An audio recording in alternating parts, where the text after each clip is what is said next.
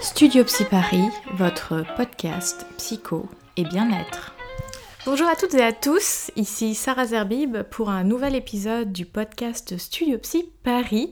J'espère que vous allez bien. Aujourd'hui nous sommes le dimanche 28 mars.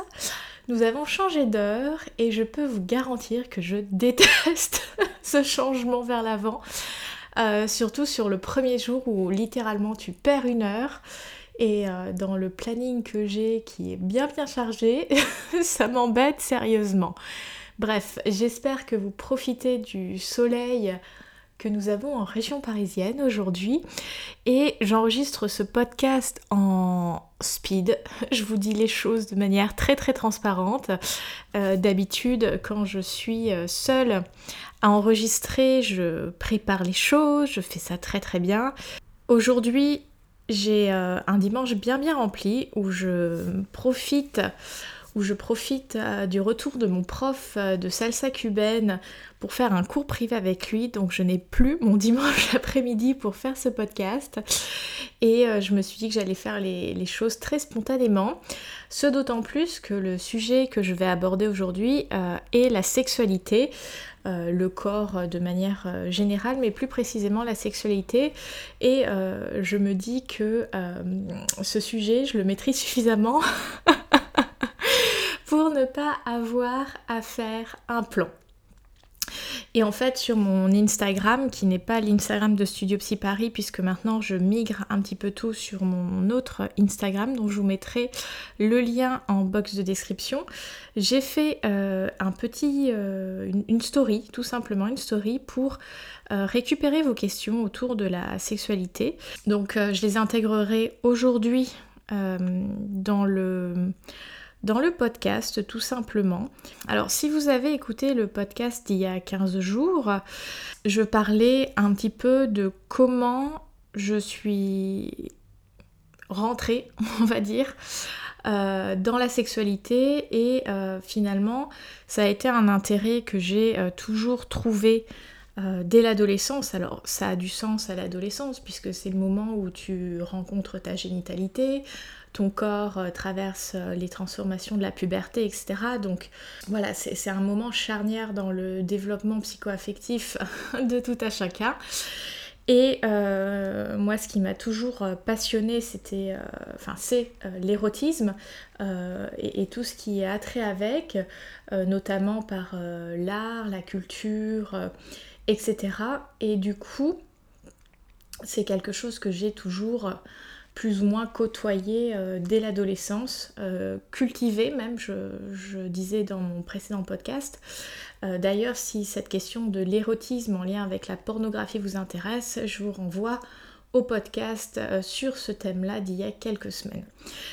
Du coup, c'est vrai qu'à l'adolescence, comme beaucoup de personnes, ça a été bah, cette rencontre avec avec ce domaine-là. Et puis en psychologie, ce qui m'a toujours euh, interpellée, en tout cas dans mes études, c'est un petit peu cette scission entre le corps et l'esprit. Ça me fait penser au cogito ergo sum. euh, où en fait euh, tout ce qui passe par l'expression du corps est alors je mets des grosses guillemets, mais je le, ressentais comme ça quand j'étais étudiante en fac de psycho.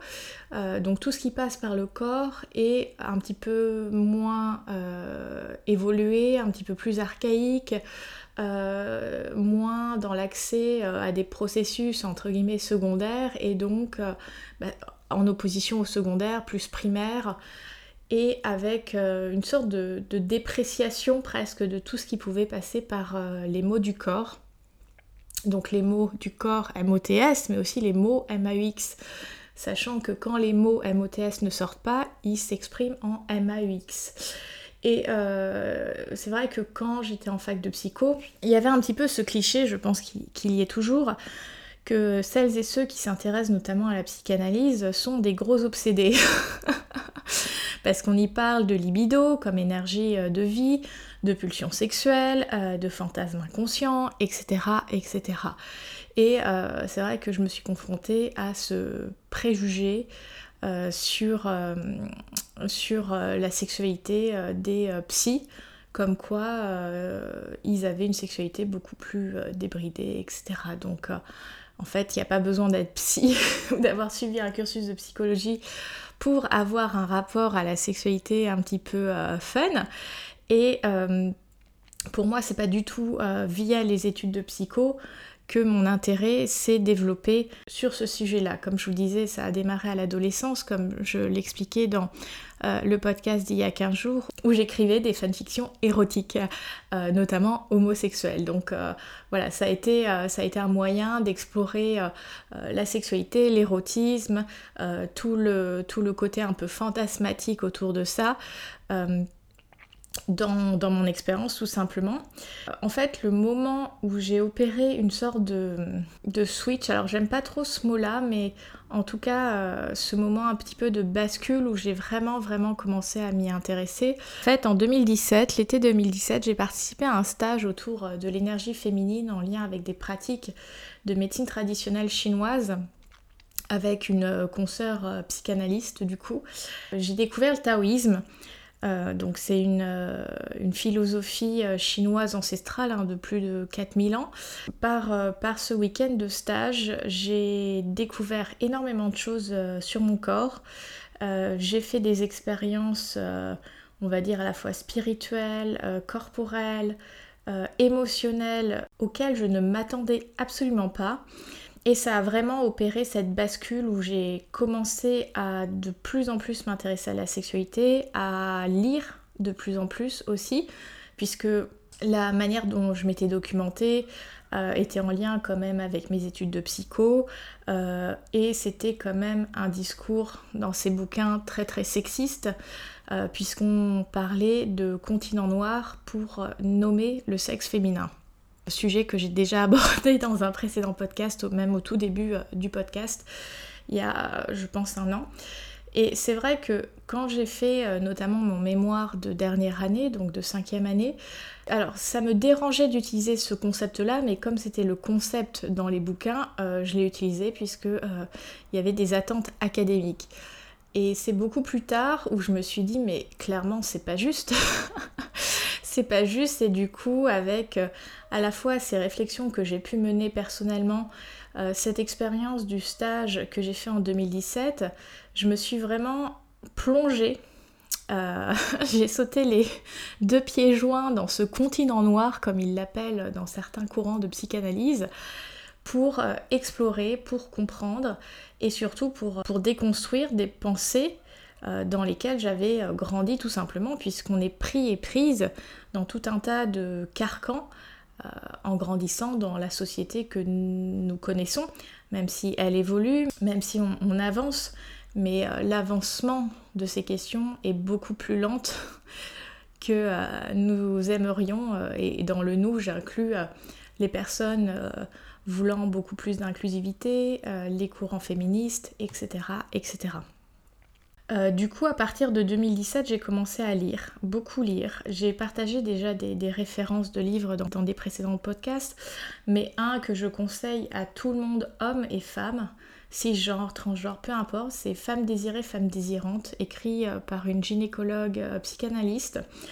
c'est très très facile d'accès, c'est pas très théorique en tant que tel, et il est vraiment très très intéressant pour euh, plonger dans l'exploration euh, du désir féminin, de la féminité en sens, euh, au sens, j'ai envie de dire quand même genré, mais aussi par rapport à l'énergie féminine, qui est quelque chose qui fait encore très peur, puisque cette énergie féminine est parfois perçue de manière entre guillemets dévorante. Hein. Là, on pense à tous les, fantasmes et j'inclus les angoisses dedans de dévoration du pénis qui rentre dans le vagin et que le vagin a des dents et que euh, ça met en danger euh, le pénis. Bref, je passe. Et du coup, euh, c'est un livre que je trouve extrêmement intéressant. Euh, et puis j'ai commencé à lire euh, d'autres choses, des bouquins notamment sur le taoïsme, des bouquins de Maya Mazoret que j'ai trouvé extrêmement intéressants, sur le tantrisme, le slow sex, l'érotisme en, tant que tel, le sexe dans les religions, etc. etc. Donc tout ceci est venu étoffer des réflexions personnelles. Et c'est vrai que depuis que j'ai travaillé en PMI, donc protection maternelle et infantile, où je rencontrais du coup majoritairement des femmes, qu'elles aient ou pas des enfants, puisqu'il y avait aussi l'aspect planning familial, donc avec tout ce qui est contraception, etc. C'est quasiment systématique qu'on aborde la question de la sexualité et aujourd'hui en libéral, je me rends compte, et je pense qu'il n'y a pas de hasard, que les femmes ou hommes, parce qu'il y a aussi des hommes qui viennent me voir, euh, que j'accompagne, à un moment donné, on en vient à parler de corps et de sexualité. Et ce que j'ai constaté et ce que je trouve extrêmement intéressant, c'est que j'ai quelques suivis euh, d'étudiants et euh, beaucoup me posent des questions sur euh, les rencontres, le, côté affectif, le côté sexuel, le côté euh, consentement, etc. Donc je trouve hyper intéressant d'accompagner ces, ces cheminements de la, entre guillemets, jeune génération. En tout cas, on a à peu près 10 ans d'écart. Donc, donc du coup, c'est pour ça que je voulais aussi faire ce podcast aujourd'hui. Alors voilà, donc pour résumer, mon attrait sur le côté euh, sexualité date de l'adolescence avec ce côté très euh, cultiver l'érotisme qui continue encore euh, d'habiter ma vie et ce stage en 2017 qui a vraiment permis une rencontre différente avec mon corps, mon énergie féminine et par extension du coup ma sexualité. Et de ces éléments-là, j'ai eu un impact dans ma pratique qui m'amène à accompagner pas mal du coup les personnes qui viennent me voir sur ces questions-là du corps, du sexuel, euh, de l'affectif, de l'érotisme, etc. Euh, alors c'est vrai que maintenant, ça c'est le côté euh, sympa des réseaux sociaux, c'est qu'il y a énormément, en tout cas quelques comptes très très intéressants en termes d'éducation sexuelle, en termes de créer des communautés qui sont dans l'inclusivité, dans la bienveillance, qui sont au fait du consentement, euh, du plaisir féminin puisque euh, encore pas si longtemps et c'est encore le cas malheureusement dans euh, certains schémas de pensée la question du plaisir féminin. Parce que bah, la question du sexe et du plaisir était un petit peu dissociée puisque dans les contextes socio-religieux le sexe avait pour but la procréation. On n'était pas dans la question du plaisir, ou en tout cas, certes, elle était sous-jacente, mais c'était tabou. Du coup, l'évolution de nos sociétés a forcément un impact sur euh, euh, la manière dont on perçoit le corps, sur nos pratiques sexuelles, etc. je ne reviendrai pas sur l'aspect pornographique, si ce n'est que aujourd'hui c'est vraiment un problème, j'ai envie de dire, de société avec l'addiction au porno qui vient créer de grosses grosses difficultés pour euh, certaines personnes euh, d'avoir une vie sexuelle puisque euh, leur cerveau est tellement habitué à cette surexcitation du pornographique et qu'il faut toujours aller plus loin, il faut y aller toujours plus fort et qu'il y a une confusion entre ce qu'est la sexualité et ce qu'est la pornographie qui est quand même une mise en scène. La sexualité est différente pour euh, tout un chacun. Il y a autant de sexualité que de personnes et il y a autant de sexualité que de couples. Je pense que le point principal pour euh, euh, cheminer sur la voie d'un épanouissement sexuel, c'est de garder de la curiosité. Parce que effectivement, on a ses préférences, ses habitudes, etc. Mais si on ne remet, entre guillemets, jamais en question son désir, si on ne cultive pas son érotisme, comment être épanoui sexuellement. Après, euh, si on aime toujours les mêmes choses, il n'y a aucun problème, euh, mais c'est euh, se poser la question de si je ne remets pas de temps en temps en question mes, habitudes, bah, ces habitudes peuvent devenir lassantes. Et c'est D'ailleurs, une des questions que j'ai reçues sur Instagram qui disait depuis quelques années déjà, je ne ressens plus, je ne ressens pas de plaisir comme avant. Que faire? Alors là, c'est vrai que je n'ai absolument pas de contexte pour répondre à cette question-là, mais effectivement, euh, la question du plaisir est une question qui me passionne, puisque aujourd'hui j'aime m'appeler plaisirologue, euh, qui dépasse juste le plaisir sexuel, hein, le, plaisir dans le sens euh, très très large et dans le sens épicurien du terme, ne plus ressentir de plaisir peut venir de plein plein de choses. Ça peut être une situation psycho-affective, donc parfois notre énergie est tellement focus sur un domaine de notre vie qu'elle euh, n'a pas la possibilité de s'orienter sur notre vie euh, affective et sexuelle. Donc c'est comme s'il y avait une sorte d'inhibition de je dois garder mon énergie pour tel et tel projet. Parfois il peut y avoir aussi une origine euh, en lien avec le moyen de contraception. parce que beaucoup de femmes, depuis, je pense en tout cas les femmes de ma génération, donc une trentaine d'années, ont pu se voir euh, prescrire la pilule à l'adolescence sans vraiment euh, questionner. Plus souvent la pilule est prescrite pour autre chose qu'un moyen de contraception. Parfois c'est pour l'acné, parfois c'est pour euh, juste réguler des règles non réglées dans le sens où elles sont pas du tout régulières. En tout cas ça c'était mon cas. et du coup, ces contraceptifs hormonaux peuvent enfin plus que peuvent, ont donc un impact sur euh, l'équilibre hormonal euh, euh, de notre corps, puisque tout simplement ces, cachets, ces comprimés vont libérer un certain taux d'hormones, et le cycle naturel est en quelque sorte inhibé afin que euh, la pilule fasse, son boulot. Euh, moi, comment je, sens les choses, c'est que la pilule, elle prend un peu le contrôle de tes hormones féminines, notamment, tout ce qui est oestrogène, etc. Et du coup, les règles, si tu gardes les règles, euh, sont des fausses règles. Et, du coup, bah, ton corps est soumis à une sorte de dictature hormonale qui n'est pas naturelle. Alors, elle n'est pas antinaturelle, mais elle n'est pas naturelle par rapport au cycle euh, ovulatoire euh, qui s'actualise de manière tout simplement naturelle dans le corps de la femme. Et euh, en fait, pour vous partager mon expérience par rapport à la pilule, j'en ferai un partage sur les réseaux sociaux notamment, mais j'ai été quasiment une douzaine d'années sous pilule, micro, micro. Et en fait, en fin d'année dernière, J'en avais ras-le-bol, euh, pas que ça soit hyper contraignant, je la prenais à heure euh, régulière, etc. Donc j'ai demandé à, mon médecin traitant de. Enfin, en tout cas, j'en ai parlé à mon médecin traitant que j'en avais un petit peu marre des hormones. Et en fait, ce que j'ai constaté, alors, euh, ce qui peut paraître un peu dingue, c'est que mon corps faisait de la résistance, dans le sens où, avec la pilule, tu n'es pas censé avoir des fluctuations hormonales, entre guillemets, puisque le taux de d'œstrogène, progestérone, etc. Enfin, tout dépend de, ton contraceptif. Euh, est stable.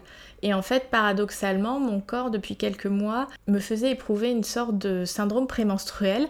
Et donc, la semaine avant mes règles, je me sentais euh, extrêmement fatiguée, avec des fringales.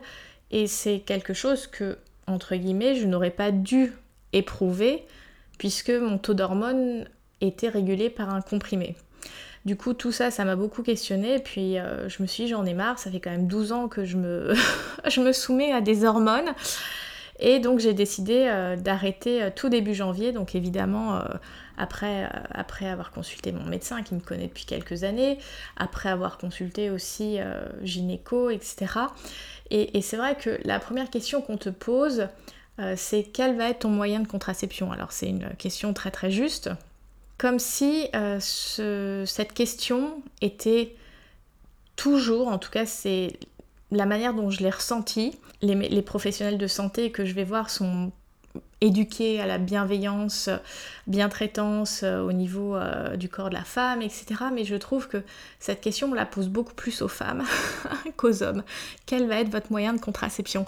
Parce que finalement, les hommes, on présente le préservatif, entre guillemets, un peu comme le seul moyen de contraception on présente en tout cas pour les femmes un peu plus de choix en termes de moyens de contraception, mais toujours avec cette question quel va être votre choix et que en fonction du choix vous êtes responsable. Effectivement, on est responsable de ce qu'on fait de notre corps, etc.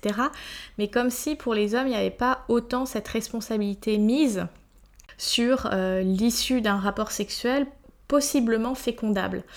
Euh, et, ça, ça me dérange sérieusement. Et d'ailleurs, on en entend de plus en plus parler de cette charge mentale contraceptive qui incombe les femmes et beaucoup moins les hommes. Donc euh, moi, j'ai tout simplement dit, après mûre réflexion, que je voulais tout simplement arrêter les hormones. ça ne m'intéressait pas le stérilet. Et après, on a reparlé des pilules et celle que possiblement mon médecin pouvait me conseiller, c'était une pilule qui arrêtait totalement les règles et euh, ça, c'est quelque chose que je ne voulais pas. Alors c'est très personnel, c'est très symbolique, etc. Mais euh, même si sous ma précédente pilule, les règles que j'avais sont entre guillemets des fausses règles, euh, pour moi, ça vient ancrer quelque chose de la génitalité de mon corps, du corps de la femme. Un corps de femme est cyclique et donc l'endomètre se détruit à un moment donné du cycle. Et ne pas avoir de règles euh, psychiquement parlant, mentalement parlant, ça me dérange en fait. C'est vraiment très personnel, mais moi j'ai besoin euh, d'éprouver ce cycle, euh, cette création-destruction dans mon corps. C'est vraiment un, positionnement très personnel. Et puis avec ce type de pilule qui arrête les règles, il y a la possibilité de faire du spotting, donc d'avoir des saignements. Et franchement, j'ai pas envie de me saouler, de me contraindre à euh, subir, euh, sous les effets des hormones, euh, des désagréments tels que cela. Donc voilà, la question quel va être votre contraceptif J'ai tout simplement répondu bah, le préservatif. Maintenant, il y a aussi pas mal d'applications qui proposent un suivi de cycle qui permet de suivre, entre guillemets, la période fertile, les prévisions de règles, etc. Donc, d'avoir en tout cas un, regard vigilant sur euh, bah, les possibilités d'être fécondable. Puisque rappelons-le, une femme est fécondable que quelques jours par mois alors qu'un homme c'est à chaque rapport. Donc il y a quand même un, petit déséquilibre sur, euh, cette question-là. Donc pour reprendre euh, cette question sur euh, ne plus ressentir de plaisir dans, sa sexualité, donc on peut se poser la question de la disponibilité psychique, mentale, affective qu'on a pour, pour sa sexualité. on peut se poser la question de son contraceptif, s'il est toujours adapté. Et puis se poser la question sur si je ne ressens plus de plaisir avec l'autre, est-ce que déjà je ressens du plaisir avec moi-même, c'est-à-dire tout ce qui touche l'auto-érotisme, dont la masturbation. Et parfois, on est tellement déconnecté de son corps, de ses cinq sens, de tout ce qui pourrait l'exciter, et l'exciter dans tout un tas de domaines.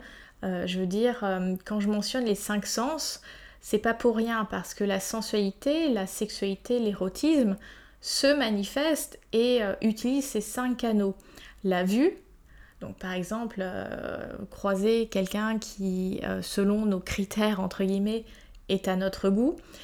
et la vue, ça peut être donc une vue globale, mais c'est aussi s'attarder par exemple sur le creux d'un cou, sur des mains, sur une bouche. En fait, c'est attirer son attention et son intention sur euh, des choses, des éléments qui pourraient créer une excitation. Il y a l'écoute, donc effectivement une voix un petit peu sensuelle, il y en a qui vont aimer les voix graves, etc., euh, etc. Ça peut venir euh, titiller l'imagination. Et je mentionne au passage la possibilité d'écouter des podcasts érotiques comme Vox, Cox, etc. Si vous voulez, je vous mettrai quelques liens en box de description parce que effectivement ce qui est intéressant avec les podcasts c'est que contrairement à la pornographie et je parle de la pornographie mainstream entre guillemets, euh, le podcast va donner à l'auditeur ou l'auditrice une position un petit peu plus active. Parce que devant un porno, tout est déjà euh, pré-mâché pour toi, il n'y a pas vraiment d'imagination à avoir que avec le podcast audio, euh, tu vas avoir des textes qui vont titiller, solliciter ton imagination. Et après c'est à toi de construire le fantasme autour de ça. Donc euh, par exemple si tu as une voix d'homme, bah, tu peux l'imaginer à quoi il peut ressembler. Voilà, à chacun et chacune de trouver la voix qui lui parle le plus et du coup d'imaginer à quoi ressemble cette personne, d'imaginer la scène avec les paroles qui décrivent l'histoire et donc ça te met dans une posture beaucoup plus active et euh, ça va permettre de vraiment euh, solliciter tout l'aspect fantasmatique et érotique de ton mental. Je parlais de la vue, de l'ouïe. Après, il y a le toucher. Donc effectivement, dans la sexualité, on peut passer un petit peu vite sur le toucher ou euh, ce que je lisais notamment dans un bouquin sur le slow sex qui est très très intéressant, c'est qu'en Occident on est beaucoup sur une sexualité de friction, dans le sens il faut qu'il y ait des allers et retours, il faut que ça frictionne, il faut que ça, faut que ça soit excitant mais voire trop, que ça soit excitant, euh, mais que finalement on ne prend pas le temps d'être à l'écoute euh, de porter son attention sur tout le corps parce que la sexualité est un peu trop dirigée sur les organes génitaux et euh, sur euh, le côté phallocentré de la sexualité, c'est-à-dire beaucoup organisé autour du pénis, alors que en fait tout le corps peut être zone érogène et donc ça j'ai envie de dire c'est une véritable croisade que vous pouvez mener sur le corps de votre euh, partenaire de euh, créer cette cartographie du plaisir, comme l'a intitulé euh, Yoon Pla dans son bouquin Jouissance Club, de, créer cette cartographie du corps de votre partenaire et de prendre ce temps, parce qu'on ne prend pas suffisamment le temps, d'explorer la sexualité. Parce qu'on est dans un monde où tout va vite, où si ta page internet met plus de deux secondes à charger, tu vas la fermer. Et euh, bah, c'est un petit peu pareil pour le sexe. Il faut que ça frictionne, il faut que ça soit fort, il faut que ça soit dur. Et euh, passer des heures à faire, et là je mets des grosses guillemets parce que je déteste et je n'utilise plus du tout ce mot, des préliminaires. Parce que euh, je n'utilise plus ce mot-là parce que préliminaire suppose que l'action suivante va être plus importante, c'est-à-dire la pénétration. Or, le sexe dans son ensemble, ça inclut la caresse, le baiser, tous euh, les jeux entre guillemets euh, avec le corps, la sexualité orale, euh, avec des sextoys ou des accessoires et possiblement la pénétration. Mais en soi, la pénétration ne devrait pas être le but ultime de la sexualité. Et c'est ce qui crée beaucoup d'insatisfaction bah, chez tout un tas de personnes parce que combien de fois des rapports peuvent s'arrêter à l'éjaculation et que si on prend un rapport hétéronormé homme-femme, euh, très peu de femmes vont jouir en même temps que leur partenaire quand il va éjaculer. Et du coup euh, ce sentiment d'insatisfaction que l'autre a joui et que nous bon bah finalement on reste un petit peu comme ça dans l'attente euh, que monsieur veuille bien nous donner encore un petit peu d'attention. Et, parfois l'homme bah, sous l'effet de l'éjaculation va s'endormir. Et, et, ça peut créer une frustration chez la femme. Alors de plus en plus d'hommes sont euh, curieux de la sexualité féminine, du plaisir féminin et ne vont pas s'arrêter à leur éjaculation et à la pénétration du coup, mais euh, c'est encore euh, pas la majorité des hommes. Je pense que c'est important d'en discuter avec votre partenaire sur euh, comment vous vivez votre sexualité. Et finalement j'aime imaginer la sexualité comme étant un jeu de cartes. Et dans ce jeu de cartes tu as les baisers, les caresses, la pénétration que ça soit avec un pénis ou des euh, sextoys. Ça peut être divers jeux d'exploration du corps. Ça peut être la sexualité orale.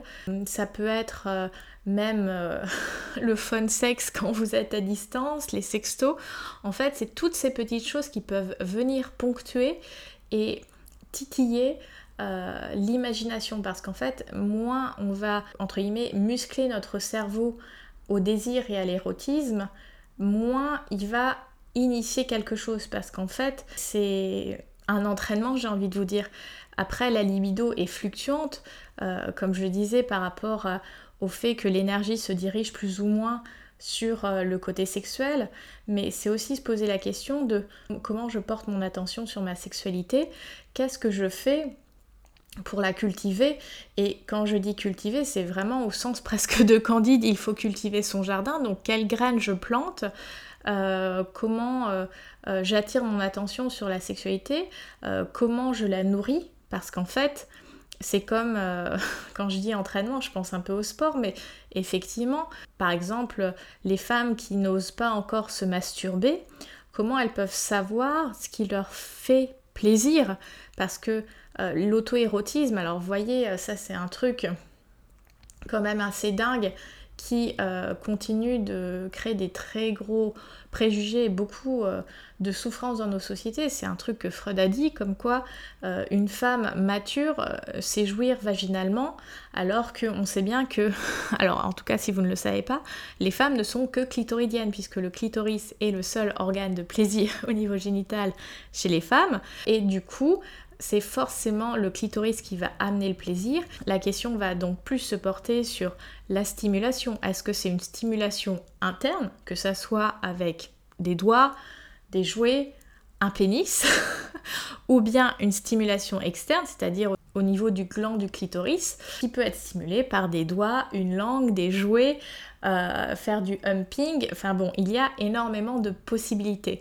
Et donc une femme qui n'explore pas et c'est pas du tout une injonction, hein, puisqu'il y a des femmes qui n'aiment juste pas se masturber, mais je pense que explorer son corps, son auto-érotisme, même euh, peut-être euh, juste se faire des caresses, euh, voir quelles sont ses zones érogènes, est-ce que ça va être, je sais pas, le creux de l'avant-bras, le creux du coude, est-ce que ça va être la nuque, les lèvres, les seins, enfin c'est vraiment être dans cette curiosité comme les enfants, finalement, quand ils découvrent la différence des sexes, etc., ils peuvent en venir à se masturber. C'est totalement normal parce qu'ils sont dans cette exploration. Donc je pense que ce serait important de se rappeler à l'âge adulte, d'avoir cette curiosité un petit peu naïve de bah, qu'est-ce que ça peut me faire? Quels sont les effets que ça va faire sur mon corps si je fais ça?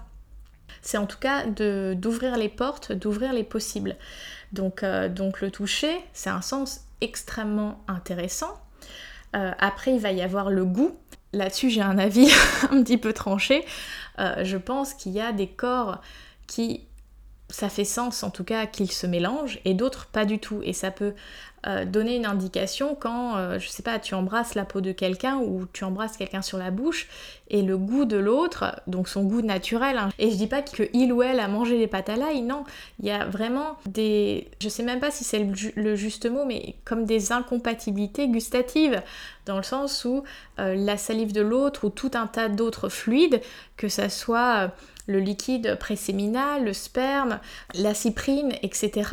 En fait, il y a des goûts qu'on ne va pas du tout aimer. Et bon, bah ça, c'est peut-être un indicateur que même si la personne te plaît, bah, en fait vous êtes peut-être tout simplement pas fait pour vous mélanger euh, sexuellement. Euh, ça en tout cas c'est une hypothèse. et puis il y a des personnes que tu vas embrasser et tu vas adorer leur goût, c'est-à-dire le goût de leur peau, leur voilà ce goût un petit peu enfin voilà, qui implique les phéromones, leur texture de peau, et tout ça, on ne peut pas l'anticiper en fait. Donc, euh, donc le goût, c'est quelque chose aussi euh, très important dans la sexualité et l'érotisme. Et le dernier sens, qui est à mon sens aussi important, c'est l'odorat. Euh, à nouveau, je pense que en lien avec les phéromones, il y a des odeurs qui vont nous attirer, voire nous exciter, et d'autres pas du tout. À nouveau, comme le goût, il y a des corps, leurs odeurs vont avoir comme un effet répulsif sur nous, et d'autres, au contraire, euh, vont clairement nous exciter. Évidemment, on peut jouer sur les parfums et, tout cet aspect cosmétique, mais il y a tout simplement le muscle naturel sur lequel on ne peut pas tricher. Donc euh, je pense que quand on est un petit peu las de sa sexualité, c'est quand même intéressant de se connecter à ces cinq sens et de les cultiver, de cultiver l'érotisme autour de ça. Après, j'ai eu une question sur est-ce normal d'être parfois lassé du sexe? Euh, si on a la question de la lassitude, c'est peut-être s'interroger sur est-ce que la sexualité que je vis correspond à mes envies, euh, mes désirs profonds. Parce que parfois, comme la sexualité reste encore un peu tabou, voire beaucoup tabou, même si on nous fait croire qu'on est dans une société à la sexualité libérée, pour moi on est plus sur une société à la sexualité entre guillemets pornographique où il faut euh, être dans une hypersexualité et on est déjà visuellement parlant, publicitairement parlant, dans une hypersexualisation. Et en fait, on n'est pas tant dans une euh, sexualité libérée, dans le sens où euh, il y a encore beaucoup trop de tabous, et je l'aborderai pour une question suivante. Euh, donc si on a de la lassitude, c'est peut-être que la sexualité qu'on est en train de vivre ne correspond pas ou plus à nos désirs, à nos fantasmes, etc. Donc c'est s'interroger. Peut-être aussi en parler avec son partenaire si on est en couple. Et puis se poser la question de est-ce que je cherche, est-ce que je veux explorer d'autres aspects de la sexualité? Effectivement, si c'est une sexualité hétéronormée et phallocentrée, il y a de quoi être lassé parce que euh, la logique, et je mets des grosses guillemets, ça c'est l'expression du jour, les grosses guillemets, euh, préliminaire, pénétration, éjaculation, c'est extrêmement insatisfaisant parce qu'on n'a pas le temps euh, d'explorer le corps de l'autre, ni même son corps. On n'est pas dans cette culture euh, du plaisir, de prendre son temps. Et en fait, le sexe, ça demande du temps.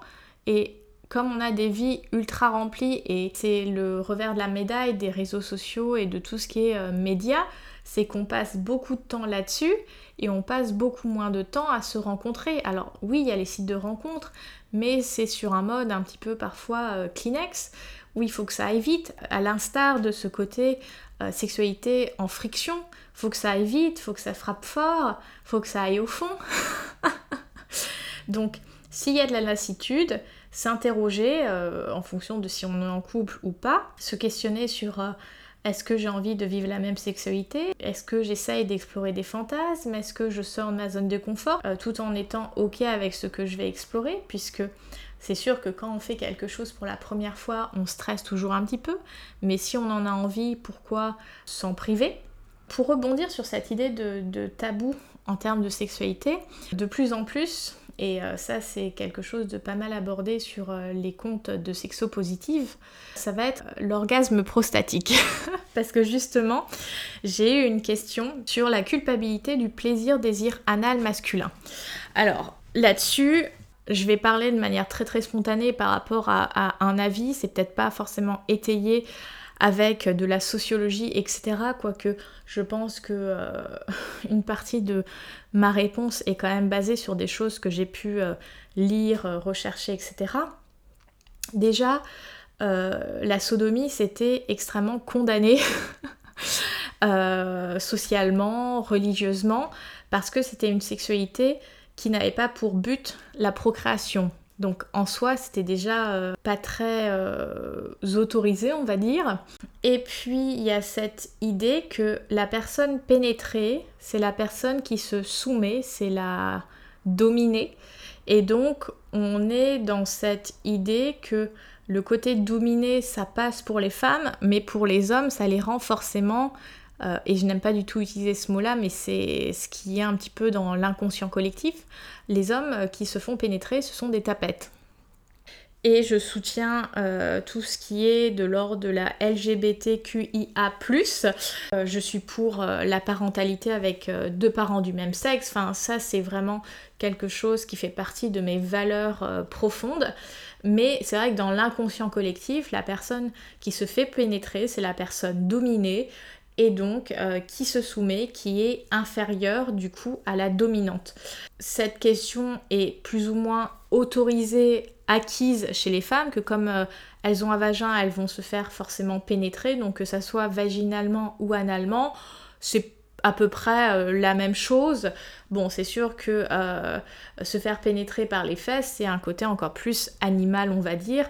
Et je crois que certaines positions sexuelles, dont la levrette, a pu être euh, interdite parce que c'était un peu trop animal, euh, un peu trop, euh, je mets des guillemets, c'était perçu un petit peu comme dégradant et certaines femmes le perçoivent toujours de, de cette manière-là aujourd'hui parce que c'est cette position où on est à quatre pattes, on ne voit pas son partenaire ou sa partenaire et on se fait pénétrer. D'ailleurs, pour la petite anecdote, et je la sors euh, assez régulièrement parce que j'ai pas mal d'amis qui ne me croyaient pas. Euh, je suis une grande fan de l'œuvre de Michel-Ange, donc euh, l'artiste de la Renaissance florentine, qui a peint la chapelle Sixtine. Alors il faut savoir que quand Michel-Ange a peint la chapelle Sixtine, euh, donc c'était pendant le, Quattrocento, donc le 15e siècle, c'était un retour euh, vers la nudité héroïque à la grecque. Donc euh, beaucoup de sculptures, beaucoup de peintures représentaient des corps nus. Et donc, historiquement, la chapelle Sixtine, tous les corps étaient nus. Et euh, j'ai mon prof euh, d'histoire de l'art, quand j'étais en fac de psycho, on avait le droit de prendre une mineure et j'ai pris euh, histoire de l'art et il disait, bon, bah, les descendants, ou en tout cas les disciples de Michel-Ange, comme l'Église est repartie sur quelque chose de beaucoup plus prude, tabou, ont demandé à ce que les zones génitales des, des personnages peints sur la chapelle Sixtine soient couvertes et mon prof d'histoire de l'art que j'adorais, qui m'a filé sa passion pour le Quattrocento, euh, disait qu'on leur avait dessiné des petits strings en tissu. Et c'est vrai que c'est des petits triangles en tissu qui servent pas à grand chose, à part euh, couvrir les, les, zones génitales.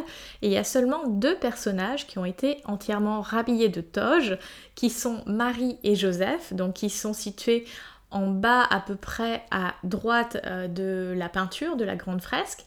Et en fait, si vous regardez bien, vous avez Marie à quatre pattes et Joseph derrière. Et euh, une des hypothèses en termes euh, de compréhension de cette œuvre de Michel-Ange qui était homosexuelle, donc ça, ça permet de comprendre aussi certains aspects de son œuvre, c'est que euh, il, dénonçait son conflit interne d'être homosexuel en représentant donc une sorte de posture sexuelle assimilée à la levrette entre Marie et Joseph. Euh, et, que lui vivait très mal le fait qu'il soit homosexuel et donc euh, euh, pratiquant la sodomie tout en étant extrêmement pieux et extrêmement croyant. Et donc ces deux personnages ont été entièrement rhabillés parce que leur posture était bien plus que suggestive. Et donc on, voit à quel point cette question de, la levrette et possiblement de la sodomie est tabou. Donc c'est vrai que chez les femmes, le fait que ça soit les personnes pénétrées classiquement, dans cette vision de la sexualité hétéronormée, euh, les met dans cette euh, idée qu'elles sont passives. Et du coup, euh, si un homme le désir d'explorer donc le plaisir prostatique, c'est-à-dire bah, le plaisir qui a passé notamment par une stimulation soit externe, soit interne par l'anus de la glande prostatique, euh, ça peut faire un conflit interne de euh, non, non, non, cette zone c'est tabou, je ne peux pas, je ne veux pas me faire pénétrer parce que ça voudrait me mettre dans une posture ou en tout cas ça signifierait que je me soumets et que du coup je suis moins qu'un homme. Alors il y a toute une frange d'hommes qui euh, sont hétérosexuels, qui n'ont aucun doute sur leurs attirances et leurs préférences euh, affectives et sexuelles et qui sont quand même dans cette exploration de leur plaisir prostatique. Et il y a des contes qui en parlent très bien, comme le conte Orgasme et moi, euh, qui a fait euh, plusieurs vidéos à ce sujet-là. Effectivement, il y a ce, tabou comme, comme, on me l'a demandé en question, parce qu'il y a cette idée que la personne qui se fait pénétrer, elle est comme diminuée, soumise, passive, alors que ça, c'est quelque chose de très intéressant que et avec lequel je suis très très d'accord de mes lectures sur euh, le taoïsme, etc. C'est que en fait, être pénétré, ce n'est pas être passif. Être pénétré, ça demande une énergie active d'être dans l'accueil, de laisser son corps s'ouvrir à l'autre. Et en fait, ça ne peut pas être une posture passive parce que faut avoir une action consciente, active sur ses muscles. Parce qu'en fait, si tu essayes de pénétrer quelqu'un qui n'est pas dans cette volonté d'être pénétré, euh, déjà tu vas peut-être être confronté à un sexe qui ne s'ouvre pas, donc tu vas être possiblement dans une posture de viol, et euh, deuxièmement ça va faire extrêmement mal. Donc la pénétration, quelle qu'elle soit, qu'elle soit vaginale ou anale, demande une certaine posture mentale, émotionnelle, de s'ouvrir et donc ça demande une posture active. Et ça, je trouve que c'est un, élément extrêmement important qui permettrait de faire vraiment évoluer la vision autour de ce qu'est la pénétration. Déjà, ça ne serait plus un inconditionnel de la sexualité et surtout, ça ouvrirait les possibles. Que la pénétration, ça ne change en rien mon identité, qu'elle soit biologique, de genre, etc. Et que la question, elle relève simplement du plaisir et de mes envies. Donc si j'ai envie d'explorer le plaisir prostatique, que je sois un homme, une femme, parce que si je suis un homme hétéro, j'ai peut-être proposé à une femme, une partenaire, ma compagne, peu importe, euh, d'explorer ça avec moi. Et donc il faut aussi que l'autre personne soit consentante, qu'elle ait envie de faire ce cheminement euh, avec soi. Après, on peut tout à fait explorer le plaisir prostatique euh, solo, que ça soit avec ses doigts, et maintenant il y a tout un tas d'accessoires et de sextoys pour euh, s'accompagner dans cette découverte-là. Donc en fait, si on a cette envie d'explorer le plaisir prostatique, bah, peut-être un petit peu comme euh, euh, la masturbation, puisque ça recouvre de l'auto-érotisme, allez-y, mettez-vous bien dans un endroit calme, votre chambre, créez un contexte avec une lumière tamisée, une musique qui vous détend, et construisez votre plaisir autour de cette exploration. Prenez votre temps et, ce n'est pas parce que la première fois vous n'y arrivez pas dans le sens où euh, vous n'arrivez peut-être pas à suffisamment vous détendre, vous préférez y aller plus lentement, bah vous faites plusieurs tentatives. Je veux dire, euh, ce n'est pas une compétition à celui qui arrivera le premier à être pénétré et à avoir accès au plaisir prostatique. Euh, je veux dire, quand c'est quelque chose que vous faites par exemple avec votre partenaire, euh, ça demande, comme tout acte sexuel, déjà du consentement, beaucoup de communication et d'échange parce que cet acte-là, ça demande aussi beaucoup de confiance parce que on est responsable du plaisir de l'autre. Et il y a une phrase que Charline du compte Orgasme et moi euh, dit et que j'aime beaucoup, si ça fait mal, c'est que c'est mal fait. Et, je suis assez d'accord avec ça, de le sexe n'est pas censé faire mal, à moins qu'on soit dans euh, une volonté euh, BDSM qui apporte un cadre bien structuré sur les pratiques et sur ce qu'on fait et ce qu'on ne fait pas, avec un code, avec un safe word, etc. si on n'est pas là-dedans, le sexe doit toujours être pris dans ce, cet échange, euh, ces feedbacks de est-ce que tu es d'accord, est-ce que tout va bien, est-ce que tu veux que je continue, est-ce que tu veux que j'aille comme ça, ou bien l'autre qui vous guide va un peu plus comme ça, ralentit, ne va pas au fond, enfin il y a toujours un peu cette idée de parler pendant le sexe, ça va briser le charme. Là, je suis totalement pas d'accord. Au contraire, il y a cette idée euh, que j'aime beaucoup, ce message qui circule de plus en plus sur euh, les réseaux. Euh, consent is sexy. Oui, le consentement c'est sexy parce qu'en plus, avoir quelqu'un qui te pose la question, j'ai très envie de t'embrasser, est-ce que tu es d'accord? Mais c'est hyper sexy parce que finalement tu te sens considéré, tu te sens euh, respecté, tu te sens vu, tu te sens euh, tout simplement euh, mis à, une place de valeur qui a énormément de sens et très, qui est très touchante finalement. Donc demander l'autorisation, ça fait toujours des bons points sur l'échelle de la séduction. Pas que ça soit noté. Voilà, je pense qu'il faut sortir de cette idée que poser la question, demander l'autorisation, ça brise le charme. Au contraire, je pense que ça peut même augmenter l'excitation, la tension sexuelle. Donc n'hésitez pas. Et euh, si on vous dit non, au moins vous aurez respecté euh, l'autre et l'autre ne se sentira pas mal d'être dans une position où on l'a forcé tout simplement. Voilà ce que j'avais un petit peu envie de vous partager aujourd'hui dans le podcast sur la sexualité. Si vous avez d'autres questions, je vous invite à me rejoindre sur les réseaux sociaux. Je vous mettrai donc le lien vers l'Instagram où vous pouvez me contacter, ainsi que tous les autres espaces. Si vous avez aimé cet épisode, n'hésitez pas à le liker, à le partager et même à laisser un petit commentaire. Euh, je vous souhaite une très très bonne journée. Je vous dis à bientôt. Prenez soin de vous.